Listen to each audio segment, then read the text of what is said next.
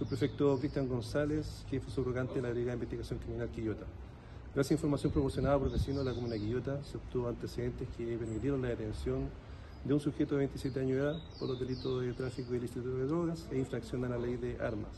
toda vez que en su domicilio mantenía una pistola 9 milímetros, una escopeta de repetición, una carabina Mauser, munición de diversos calibres, dos portaplacas de carabineros, cuatro cascos balísticos, 250 gramos de clorhidrato de cocaína, además de 34 gramos de cannabis sativa. El detenido será puesto a disposición de juzgado de Quillota por instrucción del Ministerio Público para el control de detención del día de mañana.